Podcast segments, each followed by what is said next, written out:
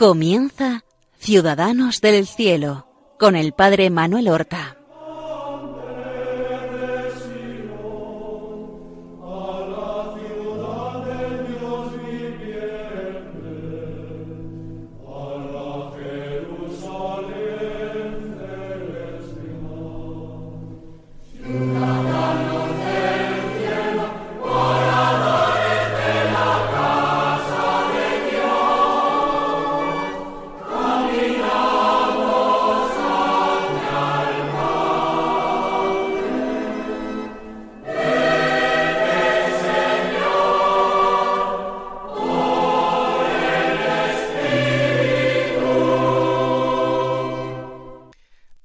Buenos días, queridos amigos.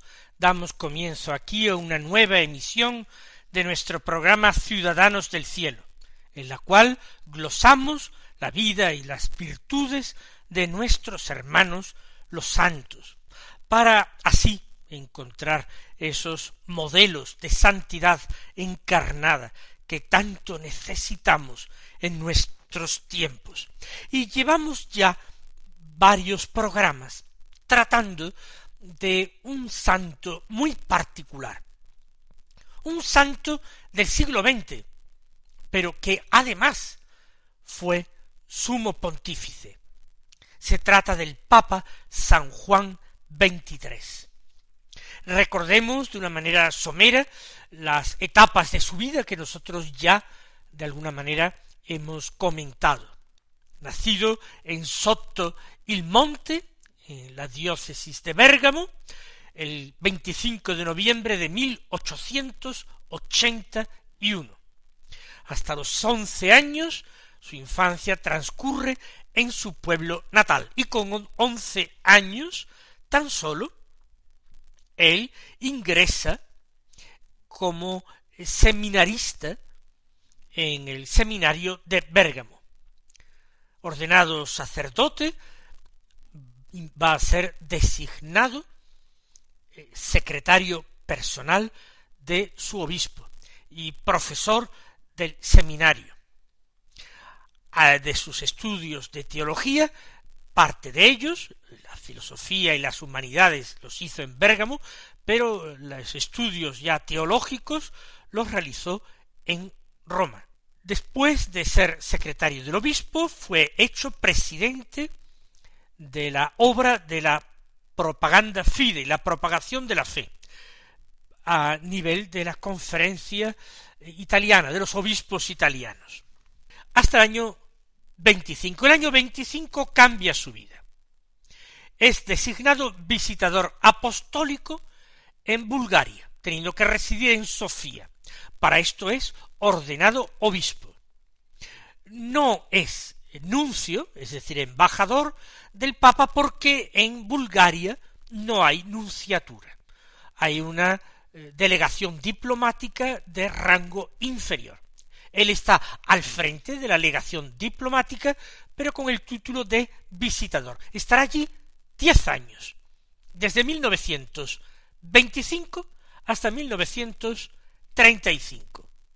Es decir, aproximadamente desde que tenía cuarenta y cuatro años hasta aproximadamente los cincuenta y cuatro años. Algo antes de terminar su etapa en Bulgaria, se le cambió el título de visitador apostólico por el de delegado apostólico, porque subió el rango diplomático de la delegación vaticana en Bulgaria.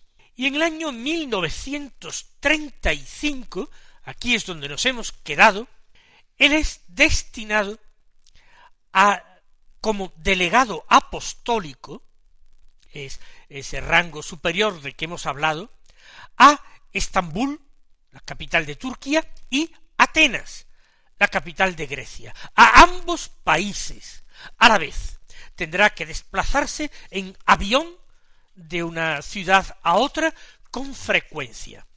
Y él manifestará que en este nuevo puesto se encontraba más contento que en el anterior. Va a estar años muy difíciles. desde 1935 hasta 1944. Si en Sofía, Bulgaria, había estado diez años, aquí estará aproximadamente nueve. Es nombrado arzobispo, porque su nuevo, su nuevo destino diplomático es de rango superior y el representante, el delegado apostólico, tiene que tener una categoría superior para ser así respetado y por cuestión de protocolo tratado mejor. Son años difíciles, muy difíciles. Tengan en cuenta que allí vive, entre Estambul y Atenas, vive casi todo el tiempo de la Segunda Guerra Mundial. Tengamos en cuenta de que llega a una Turquía donde no ha mucho se ha establecido un régimen laico, fuertemente laico. En su primera carta, informando a la familia, dice que va como delegado apostólico a Constantinopla, pero en realidad el nuevo gobierno ya había cambiado el nombre a la ciudad. No era Constantinopla, sino que se le había cambiado por el de Estambul. Es el régimen político que establece un partido que ha tomado eh, el poder en las elecciones y que está comandado por Kemal Ataturk son los jóvenes turcos. Y eh, el laicismo llega a que se prohíbe incluso a las monjas católicas y a los sacerdotes católicos y frailes se les prohíbe el uso del hábito por la calle, tienen que vestir de seglar, de paisano, a la europea, obligatoriamente. Y solamente en el interior de sus casas o iglesias podrían revestirse de otras vestiduras, pero no en la calle. Dejarán fuera de esta norma al personal diplomático, por tanto, Angelo Giuseppe Roncalli no tiene que despojarse de sus hábitos talares. ¿Por qué está más contento en Estambul que en Sofía? Porque dice que aquí se siente más sacerdote, Aquí tiene mucho más que hacer de carácter apostólico. Hay quizás más católicos viviendo en aquella ciudad y es él el jefe o dirigente de los católicos.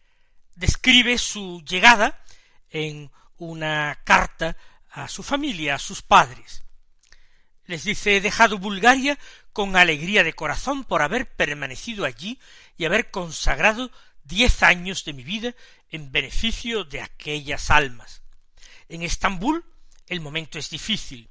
No quise a nadie en la estación a mi llegada. Nada más llegar a la sede de la delegación apostólica, fui a visitar al gobernador turco de la ciudad, que me acogió muy bien, lo mismo que el jefe de la policía. La entrada en la catedral, el domingo de Epifanía, año 1935, fue un verdadero triunfo. Creo que si hubierais estado presentes, hubierais llorado de alegría. En parte porque me conocían y en parte también porque en este momento para los católicos, igual que para quienes deseen profesar cualquier religión, la situación aquí resulta difícil. El hecho es que me acogieron con alegría indecible y calurosísima. Aquí en Estambul es todo más grandioso y rico que en Sofía.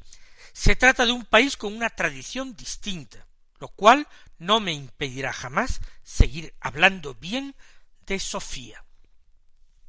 Estas dificultades a las que alude para cualquier persona que quiera practicar una religión se refieren a lo que ya he dicho de este régimen laico y laicizante de Kemal Ataturk. A poco de llegar a Estambul, unos, unos seis meses más tarde, en julio de aquel año, fallece en Italia su padre, y él llora esa muerte. El padre ya era mayor, tenía ochenta y un años, pero él reconoce que siempre se hace corto para alguien que ama al difunto la vida de éste. En otra carta, como ven ustedes, citamos su epistolario y el diario del alma para ir reconstruyendo la vida de este hombre. Mi pobre vida, dice en 1942, ya llevaba eh, siete años en Turquía, mi pobre vida se desarrolla entre Turquía, que es mi residencia habitual y mi campo más extenso de acción, y Grecia, tan afligida, donde se ha pasado un auténtico invierno de hambre, que esperamos no deba repetirse. Me he convertido ya en un viajero de los aires, para poderme trasladar más deprisa de un país a otro. No puedo decir que se trate siempre de viajes agradables, lo único es que se gana mucho tiempo. Pero estamos siempre en manos de Dios. Yo ya he vivido sesenta años y no tengo pretensiones de que el porvenir haya de ser largo o breve. Sí, en el mes de noviembre de aquel año cuarenta y dos cumpliría sesenta y uno. Tenía entonces, cuando escribe esto, aproximadamente sesenta años y medio. He venido, dice en otra carta, a Grecia con la única satisfacción de obedecer, porque por lo demás no encuentro sino contratiempos y disgustos. Pero el Señor ha premiado mi obediencia brindándome la posibilidad de desarrollar un trabajo espiritual de servicio a la Santa Sede extremadamente consolador y confío que provechoso. Llega la guerra mundial, hay presencia de alemanes en Turquía y en el año cuarenta y tres, fíjense ustedes, es el año antes de marcharse de Turquía y de Grecia, escribe a su familia mis relaciones con los alemanes fueron siempre y siguen siendo buenas, tanto en Grecia como en Turquía. Por la naturaleza de mis funciones, esencialmente de caridad para con todos, y en representación del Santo Padre, que está fuera del conflicto, y que es y debe seguir siendo Padre de todos, sin distinción de nacionalidades, tengo la oportunidad de acercarme a unos y a otros, y de hacer bien a todos. Naturalmente, para conseguirlo tengo que echar mano de la gran gracia de una absoluta calma, de paciencia y de la prudencia más delicada. Rezad por mí y haced sobre todo que recen los niños. Tengo la seguridad de que el Señor acepta estas oraciones hechas de sencillez y recta intención. No he dicho que en el año treinta y nueve llevaba ya cuatro años en Turquía y ha pasado cuatro años del fallecimiento de su padre, falleció también su madre. En ninguno de los dos casos él pudo estar ni junto a su padre ni junto a su madre cuando fallecieron. Él ofrece este sacrificio al Señor y dice que haberse desplazado realmente para verla ya agonizante en el lecho de muerte y haber dejado asuntos muy importantes, pues no merecía la pena y desde luego como hombre de fe expresa su convicción de que un día se encontrarán en el cielo. Así va transcurriendo la vida de eh, Angelo Giuseppe Roncalli en Turquía y Grecia. La sede era Estambul, pero viajando, como hemos escuchado, a Atenas con frecuencia. En el año cuarenta y cuatro, justamente cuando él se marchará de Estambul, escribe en el diario del alma, siempre mucho más personal que la correspondencia. Mi pena persistente, que a menudo es ansia secreta, siempre la misma, y que viene de atrás, es la de no ser capaz de mantener el ritmo con las cosas que tengo que hacer, deber estar continuamente atento para vencer la asidia de mi carácter, propenso a la tranquilidad, a ir despacio, aun sin parar un momento. Esta pena me humilla y amenaza con entristecerme. Tengo que aceptar todo lo que me sirve de motivo de humillación y aceptarlo con cariño, pero sin perder la calma y la paz interior. Este es mi suplicio. No llegar más solícitamente puede depender de variadas causas, como la sobrecarga real de trabajo, las circunstancias particulares de mi posición aquí y en Grecia. Pero yo he de tener preferencia por reconocer en este estado de cosas mi insuficiencia, y cuando menos, como dice la imitación de Cristo, soportar con paciencia si no puedo hacerlo con gozo. Hay otro aforismo del mismo libro de la imitación que me dice que no puedo creerme verdaderamente humilde en tanto no me reconozca de veras el último de todos. En 1944 la guerra se va aproximando hacia el fin. Y de hecho, en diciembre de 1944, recibe la notificación para el sorprendente de que era nombrado esta vez sí nuncio apostólico de su santidad el Papa en Francia. Se trataba de una anunciatura importantísima y era la primera que iba a desempeñar. Se había propuesto el nombre por el Vaticano, pero el gobierno francés tenía que dar el placet, la conformidad. Era un gobierno provisional, eh, presidido por el general de Gaulle. El general de Gaulle había exigido la destitución del anterior nuncio, al que había declarado persona non grata por eh, haber eh, estado de acuerdo y simpatizado con el gobierno de Vichy, el gobierno colaboracionista con el régimen alemán de Vichy.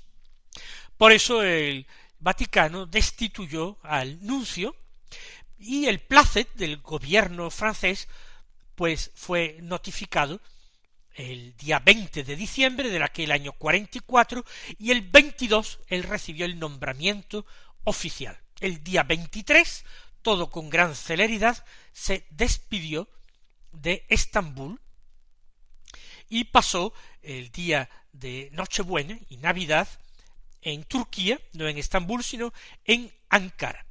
Terminó haciendo un informe a quien había de ser su sucesor al frente de aquella delegación apostólica. Y luego, como por culpa de la guerra no había un vuelo directo hacia Italia, tuvo que hacer un, vuelo con muchas escalas a El Cairo, Bengasi, Libia, Nápoles y Roma. Finalmente, el día 29 de diciembre, fue recibido en audiencia por el Papa, que era Pío XII, y al día siguiente, 30 de diciembre, el viaje Roma-París.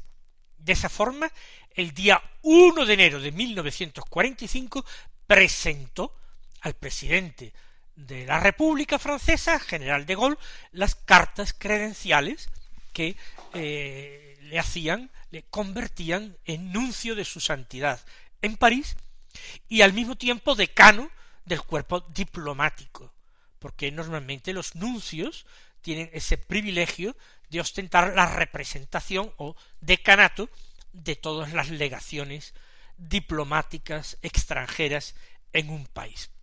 Ven ustedes la celeridad. Eh, comunicación el 6 de diciembre y el 20 se le da el visto bueno por parte del gobierno francés, el 22 se le nombra, el 23 se despide de Estambul, pasa el 24 y el 25 en Ankara redactando el informe final, el 26-27 hace finalmente el viaje a Roma con muchas escalas, el 29 lo recibe el Papa, el 30 marcha a París y el 1 de enero presenta las cartas credenciales y toma posesión de su nuevo cargo. Va a estar en París como nuncio de su santidad un poco menos de tiempo. En Sofía, diez años. En Estambul, nueve años. en París ocho años. Ocho años. Es 1945. Tiene o va a cumplir sesenta y cuatro años. Y parece que en la carrera diplomática terminará jubilándose. Dios, sin embargo, tenía otros planes para este hombre que se reconocía a sí mismo lento y sin embargo trabajador, lleno de paciencia, anhelando la humildad y sin perder nunca la paz.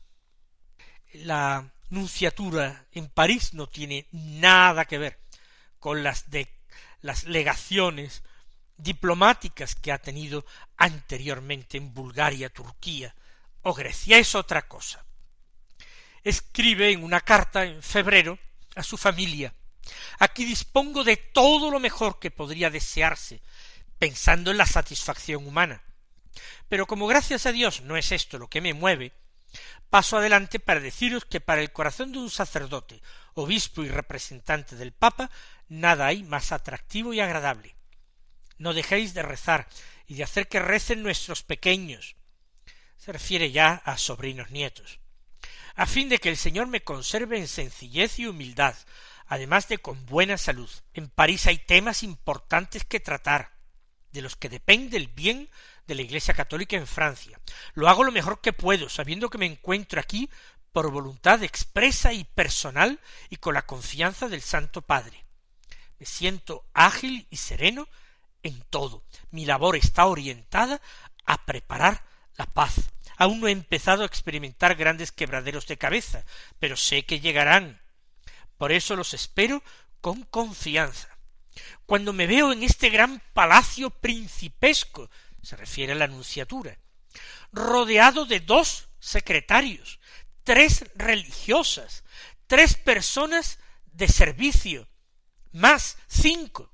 No hay peligro de que se me suban los humos me basta con pensar en la Colombera, en Brusicco y en Camaitino, y no dejo de afligirme pensando que vosotros tendréis mucho que sufrir en estos momentos. Colombera era la casa natal de la familia, Camaitino una una casa de la que tenía alquilada unas habitaciones allí en Soto el Monte. Bueno, pues dice que vosotros tendréis mucho que sufrir en estos momentos. La guerra en la Italia, ocupada y luego liberada por los americanos, que acaso aún tengáis que sufrir por algún tiempo. Pues aquí en París dejamos por el momento a nuestro San Juan XXIII y continuaremos con su vida el próximo martes. Hasta entonces, recibid la bendición del Señor.